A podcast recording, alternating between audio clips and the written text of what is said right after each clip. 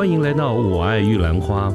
这个节目呢，是专门针对年轻人所提出的各种角度、各种想法跟议题。那么，欢迎您跟我们一起。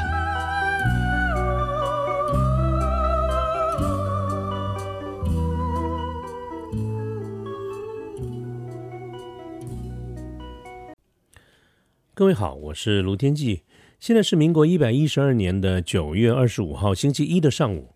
那今天我们想聊点别的话题哈，换换口味嘛哈。今天聊一点跟企业管理相关的这个领域里面的一些议题哈，是我最近也呃若有所思，也颇有体会的一个一个一个看法哈。嗯。我我想熟识我的朋友应该都比较清楚。其实不熟识我的朋友，你听了我几集的节目，我大概都有提到过哈。就是我自己的目前的一个本业是做软体相关这方面的这个业务，但是也因为个人的这个兴趣的关系呢，所以我也在工作之余啊，把我很多的这个时间投在跟呃教育训练跟培训有关的这个领域里面。啊，但是呢，接触的单位不算非常多哈，所以我长期的跟我们国内一个某一个公部门，他在旗下有成立了一个财团法人的培训中心啊，我跟这个培训中心做了非常长时间的一个合作。那么今天要谈的就是从这个培训中心跟他的合作过程中所产生的一些议问题或者议题来做一些讨论哈。我先说明一下，这个财团法人呢，它的组织是非常庞大的，是最主要是因为，呃，它是从延续公部门所衍生出来的一个法人哈。那主要的成立的一个目的，当然就是对我们扩展扩展在全球的这个台商来做一些的服务，所以它的组织很大哈。除了我们刚我刚才提到的这个培训中心之外呢，它还有各地的这个办事处，这个办事处包括我们在台湾各大城市以及各个。国外的这些各国都有所谓的外管啊，所以它是一个非常庞大的一个组织。在过去这么多年来，也对我们台商的这个生意的这个拓展啊，也做出非常大的一个贡献。那甚至于刚才我提到的这个培训中心，主要的一个目的呢，当然就是为了我们国内哈，为了我们国家培养各种各个领域里面所需要的一些经贸的这个人才。啊，那么我呢，在过去很长的一段时间，就是跟这个培训中心这边来做一个配合。好，那这个刚刚谈到哈，这个组织呢，因为它的庞组织很庞大，除了呃培训中心下，还有各地的这个办事处啊，当然彼此的任务会不一样。而培训中心呢，本身当然就是我们提到，它要开设各种的长期的、短期的班，为各行各业来做服务，就是为了要培养我们国家相关的领域里面所需要的这种经贸的这个人才哈。那各地办事处呢，当然就是有他们自己本身的一些任务，要对各个企业来做一些服务。那所以呢，嗯，我主要的合作的对象就是培训中心，但是呢，也因为这个。是各个办事处的工作的这个性质，呃，有所不同哈，所以也我也跟其中部分的有，主要是在台湾的各个办事处里面的几个城市的办事处也有一些配合。这怎么说呢？就是说我刚才提到做教育训练啊，做培训主要是培训中心主要的一个责任嘛。但是呢，因为各地的办事处他们本身跟当地的企业也比较有更多的一些连接，所以他们也。可以开立一些相关的这个课程，只不过这些课程都是比较。短期的，比如说一天或者两天的这种课程啊，大概没有办法像培训中心那样子开有半年啊、一年、两年全日制的这种课程，这个目的跟做法是完全不一样的。但是因为我所教导的这，呃，我所教的这个课程的内容的关系，我跟这个两两边哈，培训中心跟各市各地办事处，我都有合作。当然，主要还是以培训中心为主了哈。但是在这个各地办事处，其实也也都有，也都有。那今天的故事呢，就是要讲这里跟这两边的这个合作，因为合作单位不同，所以产生的一些企业的决策会有所不同啊。OK，那怎么说呢？就是在过去这三年的疫情当中，其实我想对于我们很多人都产生很大的一些影响，而且我经常听到的这些影响，大概都是负面的哈。就是说，对于我们的生意啦，对于我们的嗯，包括人际关系的拓展啦，其实都有很多的。呃，都是一种新的感受嘛，这是大家从来都没有的过的一些经验。那从这个疫情过去了，基本上算是过去了哈。我想大家的关注的一个重点都在赶快恢复过去的不管是生意啦，或者是社交的这些这些圈子啊，其实对我们的这个呃生活带来很多的这个变化。那从培训的这个领域里面来看，我看到一个很明显的一个现象，就是一来呢，可能受到疫情很大的一个影响，大家现在急于恢复哈，所以有时间有精神都忙着做生意去了。二来呢，也有一个长期的一个因素，就是整体上社会来看，啊，我们的少子化在多年前就已经产生有这样的一个现象，所以呢，这个少子化的影响已经逐渐到这个年纪哈，就是这种二三十岁，主要是受。这个嗯培训哈，主要的一个客群哈，所以呃总体上来说，就是包括培训中心，包括所有我看到的一个教育机构，在招生上面都比较困难。包括我刚才所谈到的，跟这个跟这个财团法人的培训中心哈，我会看到很大的一个问题，就是这个招生的困难度急剧急剧的增加。当然啊，还有一个因素。是，也就是来自于一个竞争会变得更激烈，因为刚才我提到这个少子化的这个因素哈，它的影响所及是整体上我们国家的这个高等的教育，包括各个大学、各个研究所、博硕班、博班都传出很多的这些讯息，很多的系所啊，甚至博班都开不了班，这连招生都招不到哈，就是没有那么多人，没有那么多人啊，这是大家所面临共同面临的状况，所以我看到了很多的这个。学校哈，尤其是这种大专院校，大家也有生存的压力。你如果活不下去，你就得关校嘛。我们陆陆续续看到的一些技职体系上来的这个学校，其实都已经面临或者已经收摊了啊。所以我想。大家应该能够体会到，就我讲我所描述的，就是有很多生存的压力。所以，这现在很多的这个学校，不管是排名在前面的，或者不是在前面的，大家都疯狂的去开各种的这种班哈。这个最明显的就是 NBA 系列啊，NBA 本来就是一个正统的一个课程。另外呢，我们呃在呃的各个大学还会开了很多 x MBA。啊，就是前面加了个英文字，各位看看到什么 EMBA、IMBA、AMBA、GMBA 类似这种班，那这些呢都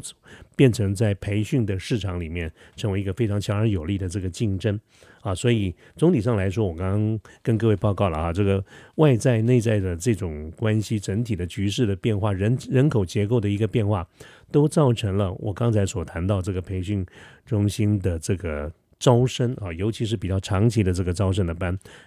非常的困难，那么所所以呢，现在大家都专注哈，花很多的精神在开另外一种班，叫做专题班。那这个专题班呢，就是我们讲说，主要面向的就是针对企业，呃，企业大概不太可能派任何的一个他们的这个员工来上个半年、一年，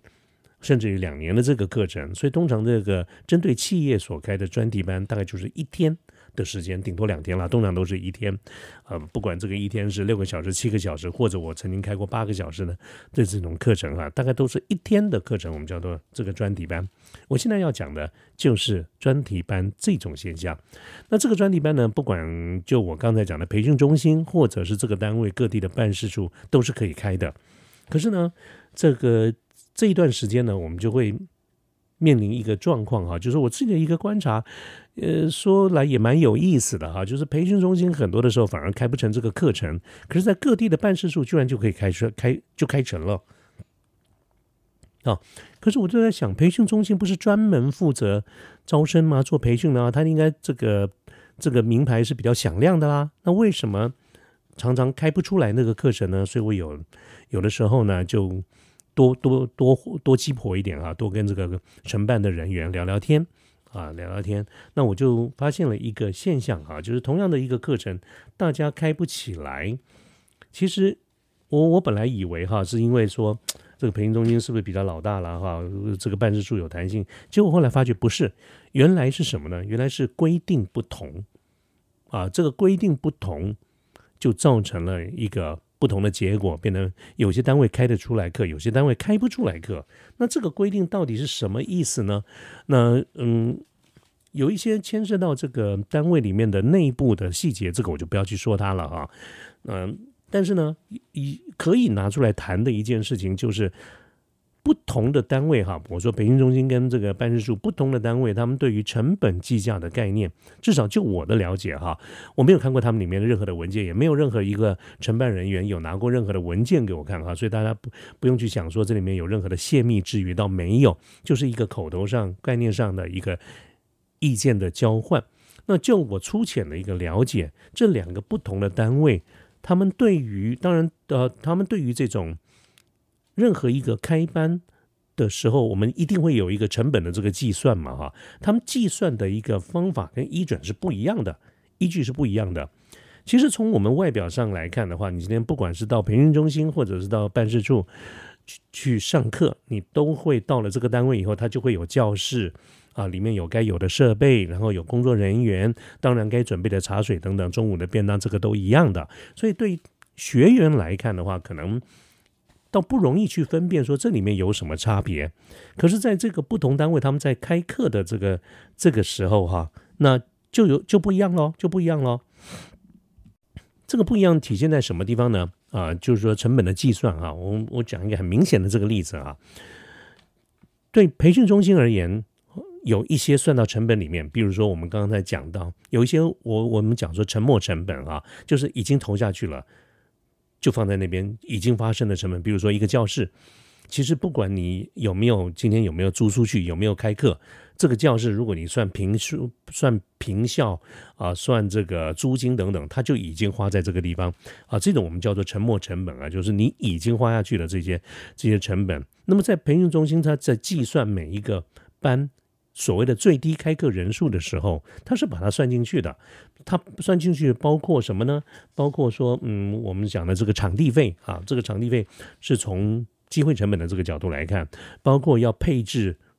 这个每一个班负责的工作人员他的薪资，包括甚至如果说这个课开在晚上的话，还要把这个加班费也算到这里面啊。所以这个培训中心里面的这个算法，呃。就我所粗浅的一些财务跟会计的这个知识来看的话，我觉得是完整的，是比较完整而且比较正确的，因为它比较能够忠实的去反映出经营这样子的一个班或或者要开设这样的一个班出来，可能要花费的一些费用。呃，这个是培训中心啊，就是专门负责培训的单位，他们的被要求，好，一呃还是还不是自己说的哦，那是被上级单位要求的。可是刚才我讲的另外的这个呃办事处呢，那么这个办事处他们在算成本的时候就不太是这一个概念，当然也会去考虑到一点了。可是因为各地的办事处主要的一个任务呢，还是以其他的业务为准啊，所以毕竟不是主任务，不是培训，所以我粗浅的了解就是他们在算这个部分的时候，算成本的时候是比较没有把这个算在里面，他们只要能够每一个班的收入能够去 cover 到。讲师的费用，因为讲师的费用是要拿钱出来给人家，它是一个现金流出，是一个 cash out 的这个概念啊，所以他们的计算的方式跟概念是，只要这个班开出来的这个收入能够去 cover 到现金流出哈，现金流入能够 cover 现金流出，不要而且不要太难看，不要好像完全都没有赚头或者是负的，那就可以考虑开班。啊，这个是大致上的一个方向哈。当然，我要跟各位讲说，这个是只是聊天哈，我没有看过任何的一个规定或者是文件啊。但是就这样的一个了解。可是这个各位可以听到这两种不同的这个做法，最后造成出来的一个结果是什么呢？就是在不同的单位里面所认定的这个成本就会不一样。那你说这个成本不一样有有什么差别吗？有，它最后影响的就是开课的几率。啊，开课的几率就牵涉到所谓的最低开课人数。那如果能够达呃达到，当然就开课了。如果达不到，对两两个不同的单位而言，都有一个标准的做法，就是得通知已经报名的这些学员哈，通知先，因为在报名的时候通常都还没有交费啊，一确定要开班了才交费。所以如果说这个班开不了的话，我们一般的程序就是通知这个学员。说这个班不开了啊，那这个呃，当然因为还没有交费嘛，所以就不用退费。但是呢，下一个班会什么时候哈？说如果你要的话，就先给你保留等等这一些。但是必然也存在一个风险，就是这个学员可能只有这个时候有空，等到下一个班的时候他就刚好没空了啊。所以他出来的一个结果，就是因为两个不两个不同的单位，他们计算成本的方式不同，所以呢，他们到最后所谓的最低开课人数也会不一样。这就很自然的会造成我刚才讲的那种情况，就是对于有些班，其实反而变成这个培训中心开课开成的几率还比较低一点啊。比如说，呃，他们要十五个人才能开课，但是呢，各地的办事处我也自己都去上过，大概不到不到十个人的这个班，也上过不止一次啊。所以，呃，我具具体到底多少能开，我是。不晓得了哈，但是呢，很明显的，你看呢，一边是要十五个人，一边大概就是呃不到十个人，就五六六七个人，我们也五六个人我都开过啊。那么嗯，这是一个现象啊。当然，我这里面呃无意做太多的这个批评啊，但是就是先跟各位讲这样的一个现象。那接下来我想跟各位谈一下，就是这样的一个现象对于我们一般讲培训的这个事情。它到底有什么影响？其实我觉得影响还蛮大的啊。也就是说，一个班如果没有开成，取消了开班 （cancellation） 哈，它到底会产生哪一些影响？我们可以分成两个方面来看。第一个呢，就是从客户端的这个角度而言。那换句话说，就是我们刚才讲，在招生了一段时间以后，如果临到通常到开课的前几天哈，大概最晚是一个礼拜或者前一个礼拜，就要决定这个班要不要开。那如果到开课的前一个礼拜，这个招生人数没有达到最基本的要求，啊，不管是培训中心或者办数，其实都会取决定取消这个课程。那这个时候呢，就通知客户。可是对客户而言，啊，那么客户其实会觉得困扰，因为这些学员他们之所以会报这个名，当然除了课程的内容符合所需之外，有一个很重要的一个配合的因素，就是那个日期，上课的这个日期。所以这一次。没有开，不代表他下一次的课程他是有时间的啊，这是第一个，就是嗯，未来不见得能够配合得上日期。那再来一件事情就是，我们千万不要忘了，这是一个选择很多的社社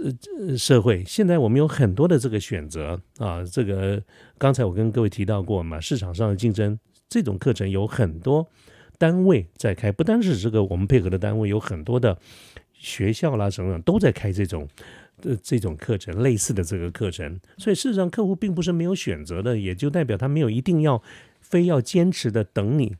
下一次的课程。好，第一个他不一定要再继续上这个课，或者就算要上，也不一定非你不可。所以取消课程，其实对于维系客户是一个不利的。那么同时呢，如果这个这个单位它的取消的次数或者取消的几率，在假设让客户觉得说，嗯，我常常在某这个地方报名，他常常取消这个课程的话，那么久而久之，这个课是这个客户也就会流失，这个学员是会流失的啊。所以各位记得，这种这种，除非你有超高的品牌忠诚度，或者这个老师有非常大的一个吸引力，否则也其实很容易就掉了这个客户的哈。所以这个对客户端的这个影响其实不太有利。那对承办单位呢，其实也不也也不利的啦。啊，虽然我们讲这是一个公部门的这个单位哈，它不是一个利润中心制，所以呢，呃，取消课程呢会不会影响到承办人员的相关收入，我是不知道了。但是我再想想，应该是不至于。但是除了这个这这点以外，其实对于士气的打击是蛮大的，因为大家都前后忙了很多的，忙了花了很多的时时间，甚至有时候很多的课程都是动用很多的关系去。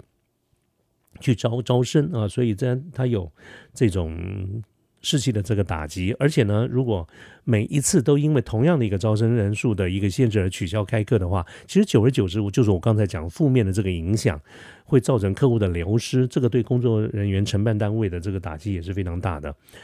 还再来一点就是。跟这个承办单位配合的讲师，其实对他也是一个很大的一个困扰哈。我们知道，这个服务业最大的一个限制就在产能，而这种时间就是可以上课的这个时间，对讲师而言，它就是一种产能的规划。所以，当我们答应了 A，我们就同一个时间，我们就不可能答应 B 啊。所以，它是一个呃它是一个价值嘛，哈。所以如果说经常性的，如果只要课程一取消，那么就代表，尤其我刚才讲说，通常是在这个课程要上课的前几天，很短的时间决定，那是不得已，大家努力到最后一刹，呃，最后一个一刹那决定要取消课程的时候，固然对。这个大家都是一个损失哈，其实对讲师还有一个困难点，就是这个产能大概卖不出去了，因为你很难在这么短的时间之内，通应该通常是绝对卖不掉了哈，你就不太可能再有别的单位说，哎呀，你刚好这个时间空出来了，那我们赶快来招生，不可能啊，所以就代表这个有限的产能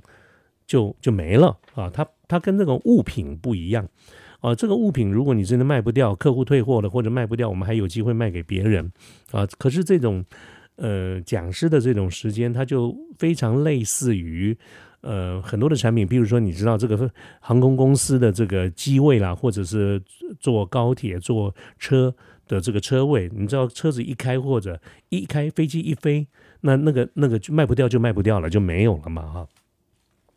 所以这种嗯取消课程，其实不管对客户、对于承办单位、对工作人员、对讲师，都是一个非常非常不愿意见到的事情啊。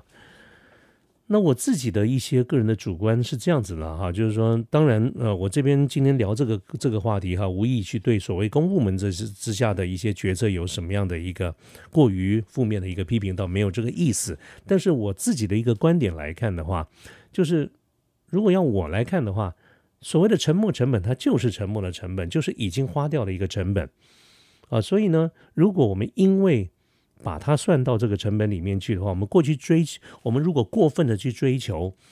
不管是定价或者是呃最低开课人数，如果我们过追求一定要去反映这个沉没成本的话，那么它就非常有可能会拉高了这种课程取消的这种几率啊。那这个课程就是取消的几率会变高嘛？如果是这样的话，就相当于这种周转率哈。各位，我们讲周转率或者或者存货周转率的这个概念就很像，就是说它的周转率就被拉低了。就是一年或者一段时间之内，我们在一个单位里面能开这个课开几次，它也是一个周转率的这个概念嘛。好，所以这种嗯。这种情况是必然的一个所谓的 trade off。可是，如果按照我刚才的描述，就是在这个机构里面有很多不同的单位，培训中心是专职负责培训的，而其他办事处而言，他们有其他的这个任务，培训不是他们主要的一个任务。所以，各位听我这样的一个描述，你是不是应该觉得，对于培训中心而言，它有更高的一个要求，就是要持续的让这个生意能够运转啊，运转。那所以，我常常在想。如果是我有那个机会、有那个能力来做决策的话，我会想尽一切的办法，这个课能开就开。所以我可能觉得计算的一个基础，反而不是一个沉没成本，而是从现金流量的这个角度而言。就像我刚才讲到，各这个各地的办事处哈，他们的现金流入只要能够去 cover 到现金流出，就可以开了，那就是认基就是已经立于不败之地了嘛。所以，我们如果是一个专职的培训中心，它应该有很多的产品哈，意思就是说很多的课程，我们可以透过一种所谓产品组合的管理，这叫做 portfolio management 啊，在不同的产品、不同的服务、不同的课程来负担不同的任务。有些课程呢是负责冲业绩啊，也就是要维持一个培训中心专业的这个形象，能开就开。所以它的一个重点呢是成交，能够让整个培训中心的有足够多的现金流入啊，来做运作，所以它是一个分母的这个角色。它的重点是指的收入极大化啊，就是能够成交是非常重要的。但是同样的，也要有一些课程是能够冲利润啊，意思就是说它要非常的。profitable，因为它是分子的这个概念啊。我们企业经营不是一再强调的一件事情，就是呃，企业以盈利为主要的一个目的。哪怕是一个财团法人，他都有一个适当的一个利润目标哈。不，它可以不必很高，但是呢，它也有这种利润目标存在。所以，如果这个这这这种看法，我刚才讲这种看法，对于办事处而言，培训不是主要的一个工作，不是主要的一个任务。那么从这个角度来要求，就有点过分了啊。可是如果是呃，专职的一个培训中心的话，我觉得是可以做出很多不同的产品，各自负责不同的一个任务的啊。所以这个会造成今天这样的一个情况呢？可能就回到我们今天这个课程的这这 今天的这个节目的这个主题了哈，就是嗯，不同的会计科目啊，你选择的不同的一个所谓的计算的标准啊，它自然就会导出了不同的一个企业的决策跟这个结果哈。那比较遗憾一点的，当然就是说这个呃，民营企业跟公公部门可能的角度。不太一样哈，所以有些是注重心力，有的是注重防弊。这个我想大家各自有他的一些限制的条件，我想也不是承认人员自己所愿意的，所以这个地方我并没有做任何苛责的这个意思啊，单纯的就是就我所看到的一个现象来跟各位做一个聊天，做一个分享啊。所以，但是至少这里面也代表了另外一个意思，就是我们在做企业决策的时候，其实是离不开。财务的这个观点啊，所以我在很多的场合里面都跟大家来呃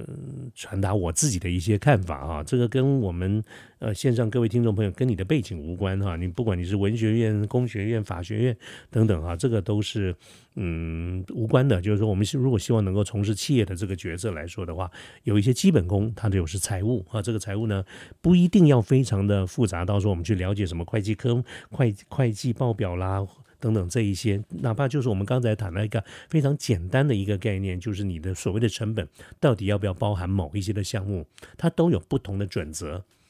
啊，来做一些选择啊，这点跟大家做一个分享。好，那今天的这个呃这个节目呢，就是在没有黑板的情况之下，呃，试着去跟各位谈一下不同的会计科目的选择所带来一些影响哈。好，那这样子的话，我们今天节目就到这个地方了，谢谢大家，好，拜拜。